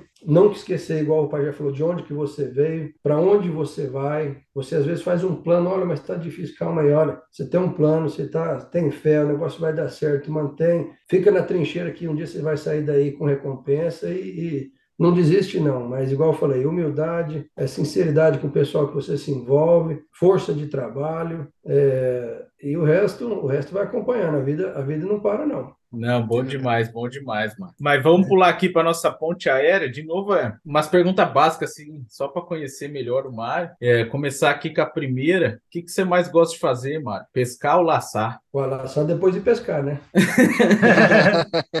Boa. Não, na verdade, os dois. Gosto demais. Na verdade, eu tô indo pescar. Estou indo para Manaus agora, semana que vem, pescar uns tucunaré pela primeira vez. Aí sim, hein? Aí é sim. E, Mário, que que, que que você, qual que é a sua comida preferida? Ah, o churrasco brasileiro é difícil de arrancar do cerne da gente, né? Um churrasco, sal grosso em cima, escutando estralar em cima de um braseirão, uma cerveja gelada estampando, os amigos contando mentira, né? Dando uma tocada pedindo sei, você correndo ligeiro é bom demais. Não tem melhor, né? Você é doido, cara. A minha, a minha, pergunta, a minha pergunta é ser carne ou queijo, né? Que a gente já fala com muita gente que trabalha com, com pecuária de leite também, né? Eu ah, acho que você ah. já respondeu, né? Um queijo de aperitivo, mas a carne vem, vem sempre, né? Aí, aí, aí bonito. A não ser que você vai botar aquele, aquele filé com catupiry um pouquinho Ih, de é bom, hein? Né? Essa senhora, aí é bom. É... Essa Cara, daqui... Essa daqui acho que é meio redundante, acho que você já falou bastante, mas o que, que você mais uhum. gosta de fazer na, nas horas vagas, mano? Mas, as horas vagas agora são meio-dia, meio-dia, sete para meio-dia. Daqui a pouco eu estou saindo aqui do confinamento. É, eu estou pensando em dar um treino mais tarde. Estou com uma, dois potros de três anos que eu estou começando a treinar. Então, isso aqui na nossa região é um passatempo, gosto demais de laçar, como vocês sabem. É, pescaria vai ser semana que vem, gosto de passar tempo com a minha esposa, dar a volta, almoçar. Aqui não tem muita opção, sabe como é que nós estamos uhum. aqui nesse, nesse platô do deserto aqui. chove, chove 300 milímetros ao ano aqui, então você sabe tanto que é seco. Então, não, não oferece muita coisa para fazer. Mas, enfim, é, gosto de, de, de, passar tempo com a minha esposa, com meu irmão, com os amigos, fazer um churrasco, laçar, pescar, o que o que tiver na frente a gente faz, não tem tempo ruim, não. Ô, Mário, e tinha uma outra pergunta aqui é, alinhada, vou, mas eu pensei nisso muito na hora que você comentou do, né, da, da, da, sua história. Eu fiquei pensando assim, eu queria te perguntar, quem, quem quer ser o maior ídolo? Rapaz, maior ídolo. Essa foi profunda, hein? Essa? Pajé tá atacado hoje, não sabe? Hoje ele tá pegando contrapé, hein? Hoje ele acordou, hoje ele acordou com a veia virada hoje. Aí eu vou ter que falar que vou ter que falar que é meu pai, viu, rapaz? Ah. É, é, é, é legal, é, é, isso aí é importante. Eu acho que perguntaram, tem, tem uma entrevista do Tom Brady e ele conta e, e, ele fala que é o pai dele, assim, é, é, bem. Não, eu vejo ele como um exemplo de vida de tudo, um profissional, um pai de família, um trabalhador. Ele, de, ele tomou uns dois tombos feios que hoje em dia meus amigos chamam de Highlander. Ele, ele em 2014, 2014, rapaz, ele pegou aquela gripe, aquela gripe é, suína lá, sei lá, aquela H1N1, uhum. e deu um tombo feio nele, rapaz. Foi em 2000, começo de 2014. Ele veio passar o Natal 2013 para 14 aqui com a gente, Natal Ano Novo. Voltou para o Brasil, pelo jeito pegou isso aí no avião, chegou lá, estava sentindo muito bem, então foi para o hospital, ficou entubado lá 30, 40 dias, não me lembro bem exatamente os dias, mas foi um, foi um aperto muito difícil. É, eu e meu irmão tivemos que montar no avião de última hora, minha mãe de tarde falou, monta no avião que seu pai tá, tá nas últimas, que eu falei, caralho, olha só, que, que a vida me presenciou agora, né? Montamos na asadura, fomos embora, chegamos lá, e ele estava bem num, numa época que ele estava mudando de arrendamento com as vacas PO que ele tem lá, que meu avô começou a criar em 64. Enfim, e nós chegamos lá, rapaz, e que ele pega para comer meu pai entubado e amarrado naquela cama, aquele trem, aquele aperto. E eu, meu irmão aqui, com a nossa carreira, ele trabalhava para Altec na época, ele já pediu as contas, se eu for da Altec, eu trabalhando com Five Rivers na época, eu vim aqui e falei, pessoal, ó, segura as barras que eu tenho que ir lá pagar um fogo grande. Fomos para o Brasil, fiquei lá coisa de uns 35 dias. É, graças a Deus, meu pai voltou, é, voltou, saiu do, do, da coma que ele estava lá entubado tal. Graças a Deus ele voltou. Meu irmão ficou lá uns 5, 6 meses, segurando as pontas, ajeitando as coisas lá tal. Eu voltei para cá. Na época a gente tinha acabado de fazer a aquisição de um ranchinho que meu irmão mora até hoje, hoje em dia, lá aqui em Kenya, que o Fernando conheceu. Enfim, foi uma, foi uma época difícil, foi uma época que, é, apesar, a, a, além de tudo isso aí, foi, foi a mesma data, a mesma época que, que eu perdi meu amigo Filo Gomes, que foi meu melhor amigo de faculdade, no acidente lá em, lá em Goiânia, lá perto de Goiânia. Enfim, foi uma época difícil. Então, ele, ele foi, vamos dizer assim, um herói.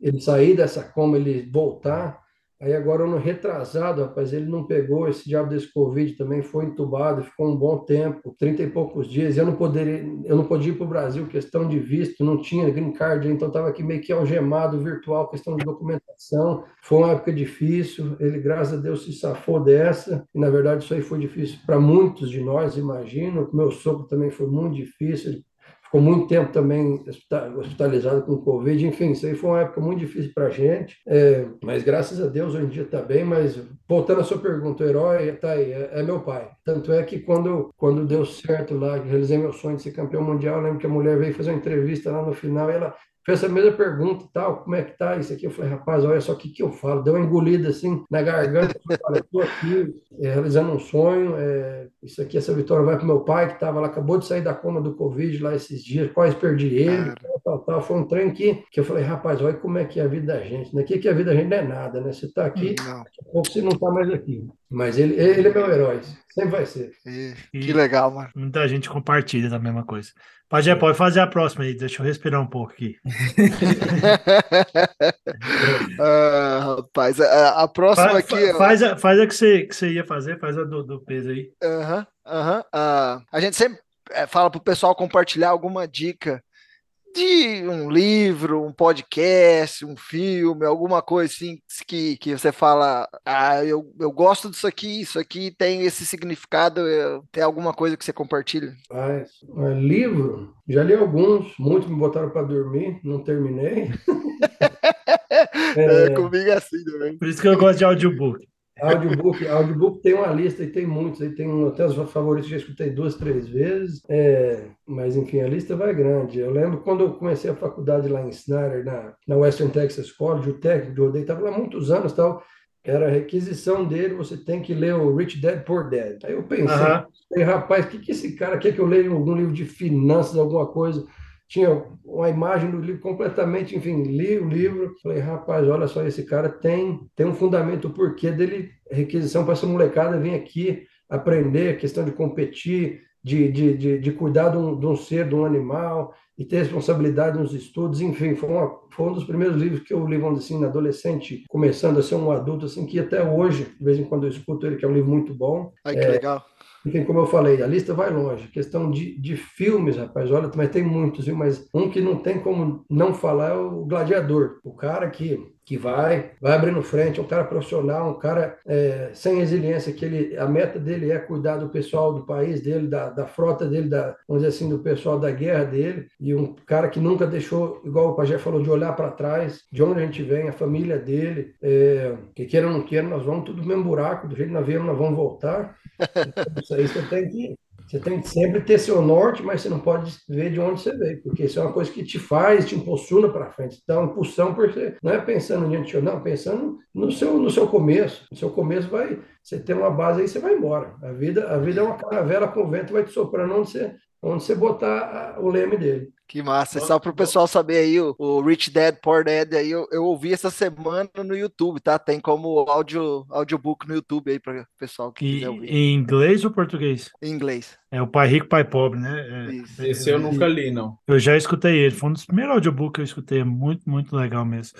E assim, Omar, acho que a última que a gente tem aqui é, bem, talvez vai ficar um pouco redundante, que você já falou muita coisa legal, assim, e a gente vai ter que voltar nisso daqui a pouco, mas tiver uma, uma mensagem para quem está te escutando agora, bastante curiosidade de escutar a gente aí, profissional, o é, que, que, que, que você gostaria de, de, Tem algum podcast, não sei se é o do JJ lá, Fernando, que fala: se tivesse que deixar uma mensagem no outdoor para alguém pudesse ler, alguma coisa assim, o que, que, que, que ia ser aí? Mas, eu não sou muito bom nessas coisas, não, mas é, é tipo assim: quem, sou eu, né? Quem, quem sou eu para dar uma dica de uma coisa, às vezes, que possa ver, me ajudar ou, ou abrir a cabeça de alguém, alguma coisa, mas enfim, eu, eu, eu penso o seguinte: não vou querer voltar a remoer a mesma pamonha que está pisando aqui já, mas. É, Todos nós temos um plano. Se acredita em Deus, você tem fé em Deus, você tem um valor na sua família, você tem um valor no seu propósito, seja se você for um, um pirangueiro, pescador, se for um administrador de confinamento, ou um taxista, ou um de Uber, o que for. Tenta fazer o melhor possível que você se engajar a fazer, que, que você vai vai dar bem, é, não desista. Tempos ruins vão ter muito mais do que tempos bons, isso aí faz parte da vida. Não nascemos para só ter realizações e, e, sonhos realizados, aí nós temos que, que baquear para chegar, para se desenvolver, para melhorar. Isso aí é questão da humanidade mesmo, a gente escreve a própria história. E, rapaz, mas sei lá, hein? não sei, não sei. Não, já muito, falou. É, já falou, é isso aí. Né? É isso aí, né? Arregaça tá roxando hoje, viu? Arregaça a mão e, e mete os peitos para frente, não para não. Isso aí. aí. Se, se, envolva com, se envolva com pessoas que, que você tem admiração, se tenta sempre melhorar o que você, o que você faz, o que você é encarregado responsável. É, falar para o Fernando, não deixa de arremessar naquele cantinho da lagoa que é onde o peixe está. seja um cara, seja um cara aventureiro também, não fica muito fechado, seja um cara aberto, experimente, viaje, conheça pessoas novas, tenta é, fazer amizade onde você for. Enfim, a, a vida é isso aí. Não tem, não tem mensagem que deixar, não. É muita coisa que tem que viver. Viva a vida, né? É. Vai embora. Bom demais, então, Mara. Aqui para terminar, só no final, a gente costuma perguntar para cada uh, convidado aí o que, que aprendeu, o que, que levou do podcast. O Ramiro já teve que sair, né? Mas vou, vou começar com ele que está filosófico hoje, meu amigo Pajé. O que, que você leva aí do podcast hoje, Pajé? Paz, que, que bacana, né? Eu tava com saudades daqui, viu, cara? Saudade de sentar aqui e gravar e ouvir história assim que que nos motiva realmente. Eu queria, eu queria fazer uma dessa por final de semana, assim, para correr de segunda a sexta inspirado, né? Motivado. É muito, é muito bacana isso daqui, né? A gente é Pedro já falou isso que muitas vezes a gente é os que mais aprende durante todo esse processo. E, e eu já ouvi isso antes e hoje, quando, quando o Mário falou, voltou assim para mim muito muito claro, né? De, de, que quem quer dá um, dá um jeito, quem não quer acha uma desculpa, né? E ficou muito claro isso daí na, na história do Mário, né? Então acho que é esse daí que eu vou, vou levar hoje. Bom demais. É e você, Pedrão? Não, é, assim, é, é, eu anotei, eu, eu tá aqui, eu anotei, vou anotando né, enquanto o pessoal vai falando. Um, um das coisas que eu anotei, tá, não acho desculpa, acho motivo. É, o que vale é dentro da arena, assim. Tipo assim, também tem isso aí, ele, ele não importa como, mas a hora que você for desafiado, mostra serviço, assim. É, mas tem algum, algumas outras coisas assim. É, uma, coisa legal que eu vi assim, que eu até ia comentar na hora, depois eu falei, vou anotar aqui. Pra, o, o Mário falou assim: isso para quem vem para cá, né? Eu acho que é muito importante, independente do país que você venha, tentar não comparar. Muitas vezes a gente fica. Um, porque é chato para você estiver convivendo com americano, você ficar comparando, e, e, e, você sofre muito com isso também, sabe? Às vezes você fica. Tinha um italiano que eu conheci, ah, porque o macarrão lá, eu falei, pois é, aqui você está nos Estados Unidos, é diferente. É, o, o, o, tipo assim, até brasileiro, ah, porque isso lá no Brasil? Não, gente, é entra de cabeça e vai viver, né? Mas assim, é, eu, ó, assim tem a humildade do, do Mário, ela, ela, ela é evidente, né? Eu acho isso muito, muito legal. E ele mencionou a importância de ser humilde. Eu acho que ele, nas palavras, ele se mostra humilde. Uma coisa que eu achei bem, bem legal eu ia falar, vou voltar nessa aqui na última, é que hoje ele se sente realizado. Acho que é, hoje, um pouquinho antes, eu e o Pajé, a gente estava numa outra reunião e, e a gente estava conversando se, se daqui a 20 anos vai, a gente vai estar orgulhoso do que, que a gente está fazendo hoje, né? Eu acho que isso é importante, mas também é importante se olhar para você hoje e ver se, se você de 15 anos atrás estaria orgulhoso de te ver onde você está hoje também, entendeu? É, e isso te dá uma realização acredito que te dá uma realização, você se sentir realizado, e é importante lembrar disso também. Né? Mas, mas uma coisa assim que o Mário não falou, e outra coisa, assim como a humildade, ele deixou transparecer isso, e talvez eu esteja nos últimos meses ou anos, ou até nos últimos dias, eu esteja um pouco bem emotivo quanto a isso. E, e, pelo momento que a gente vive, todo ano tem essa época do ano que, que a gente está vivendo na quaresma, digamos assim, eu vi que ele é uma pessoa com uma espiritualidade muito boa, uma fé, né? Eu, eu acho isso, isso bacana. Ele, ele, em alguns momentos durante a fala dele, ele, ele mencionou isso. Mesmo sem falar, ele mencionou a importância de, de acreditar, seja quem você acredite, e de, de ter fé que as coisas vão, vão dar certo. Eu acho que essa crença é algo que, que ajuda muito a gente. Eu, é, de novo, tipo assim, eu sou uma pessoa que tem tentado viver isso cada dia mais. Eu acho que isso é importante. Então, uma coisa que eu, que eu vou levar é que ele mostrou isso sem falar diretamente sobre isso, assim. E, e eu acho que isso é, é muito importante. Então, é, é isso.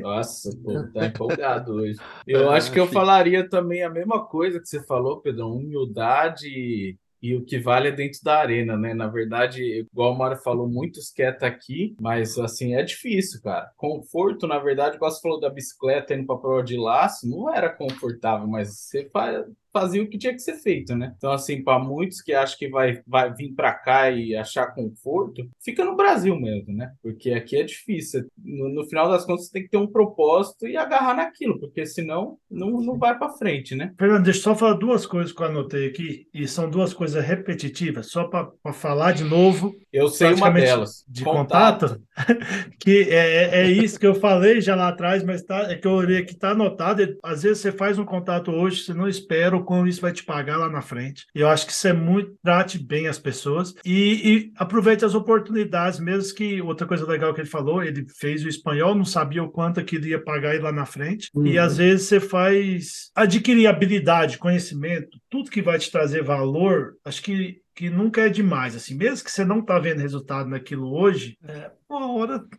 no mínimo você adquiriu aquilo, é. você não vai perder. Meu pai, meu pai falava, tudo que você aprende não ocupa espaço, né? É isso aí. Na verdade, então... conhecimento é uma coisa que ninguém tira de você. Você tem que tentar. É uma ferramenta. Você carrega. É igual esses gringos que tem uma toolbox atrás da câmera. tem umas coisas boas, tem, tem só tranqueirada, só poeira. Mas você carrega com você. Você sabe. eu vivi, eu conheço, eu contato, eu conheço aquele fulano de tal, assim, assim, assim. Enfim, é, é isso aí. É isso aí, moça. Vocês falaram certo. Não, mas então... bom demais, Mário. É, agradecer aqui você novamente pelo seu tempo aí. Prazer inenarrável estar aqui conversando com você. Vou tentar marcar com o Pajé, tirar ele aí da fazenda para nós ir visitar você. Estou devendo essa visita aí. Vamos. Me chama. o Pedrão também. É, mas é, enquanto isso, acho que eu vou. Tá mais perto. Pois é. Viu? Temos Vamos... que ir lá. Vou ter que comprar uma cerveja aqui e encontrar seu irmão, que ele veio para essas terras aqui hoje, e, e, tomar uma. Uma não vai dar, hein? Mas muito obrigado aí, Mário, novamente, por participar com a gente. Que, pedir desculpa aí para os ouvintes, né? O tempo que a gente ficou longe, vamos tentar voltar aí. É, mas agradecer novamente você, Mário, e agradecer a todo mundo que participou aqui. E é isso. Tem mais alguma mensagem aí, Pedrão? Não, acho que é isso aí. Agradecer. Não, muito obrigado, hein, Mário. Dois, duas coisinhas aqui antes. Mário, é, se alguém por acaso quiser entrar em contato com você, alguma coisa aí, você é, tem rede social, essas coisas, e e realmente agradecer, sabe? Acho que eu no começo falo, falei que, que, seria algo que, que não é, é, o comum que a gente. Cada um tem sua história, toda história é válida, sabe? Mas eu acho que a sua traz algumas é, diferenças, é, peculiaridades que, que, Falei bonita agora, eu fiquei pensando como é que falava essa ah, é, palavra. Assim. É, que, que traz algo especial, assim, que é um pouquinho diferente do, do que a gente viveu, né? Pelo menos eu e os meninos, assim. Mas muito, muito obrigado mesmo. E se alguém quiser falar com o Mário, quiser visitar o Mário, é, tem, isso é possível? Como que faz? Essas coisas assim. Quiser seguir o Mário, é, se o Mário tem uma, uma hashtag, alguma coisa assim. Não, primeiramente, obrigado vocês aí pela, pela, pelo convite da, do podcast, da conversa aí.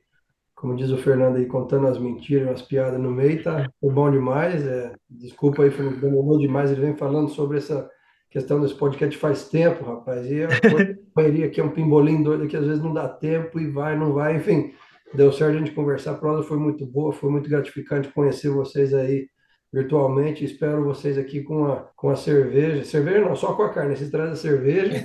Aí, e, uma Zé Mião, né, Fernando? E uma Zé Mião. Questão, então, sou muito grato em conhecer vocês virtualmente. Espero conhecer vocês logo fisicamente. E, mas estamos aí. E quem quiser aí, questão de essas redes sociais, eu tenho, na verdade, tenho Instagram, Facebook. Na verdade, imagino que procurar pelo meu nome, Mário Pauliello, na verdade, tem muita gente que adiciona tal, não, não mexo muito, não sou muito bom com essa questão de tecnologia, mas aí manda mensagem, ó, viu o podcast alguma coisa, eu aceito. De alguma maneira a gente vai comunicando, senão também tem o site da companhia aqui, beratinCrowfoot.com, tem lá meu contato, e-mail, tudo, tudo lá também. Enfim, mas estamos aí, moçada, se puder ajudar, dividir algum, algum conhecimento, ou o que for, Igual eu falo quando vem o pessoal aqui, a maioria dos brasileiros sempre fala, fala, olha, doutor do confinamento aqui, conhece tudo, chega na fábrica de ação, cara, ah, deixa eu ver o balanceamento da sua ação, tá aqui, ó, pode tirar uma cópia. Ah, mas você não tem, não tem onde, rapaz, se você der conta de fazer uma ração igual essa aqui, eu te dou um milhão de dólares, porque lá você não tem floculador, você não tem não tem o mesmo gado, não tem o mesmo clima. Falei assim, eu gosto de dividir o que eu faço. Se você puder absorver alguma coisa do meu dia aqui ou dessa visita que vocês fizeram, fico muito grato. Por quê? Porque nós estamos fazendo uma coisa no final do dia. Então, é isso aí. Mas obrigado vocês aí por tudo, pela oportunidade e tamo junto, como diz o outro. É isso aí. É, Para quem quem está ouvindo aí, a gente agradece o Mário mais uma vez, agradece quem está escutando. É, mantém informado aí que a gente vai tentar postar mais, gravar mais, escutar história boa aí. É, segue a gente nas redes sociais, é, Pecuária Sem Fronteiras. É, PS, acho que é isso, tem que ver depois, mas vai estar tá tudo na descrição aí do episódio. Mas é isso aí, obrigado quem está ouvindo, obrigado a todo mundo que participou, agradecer os meninos, agradecer o Mário. Forte abraço, fiquem com Deus e até a próxima, se Deus quiser, em breve. Tchau, tchau.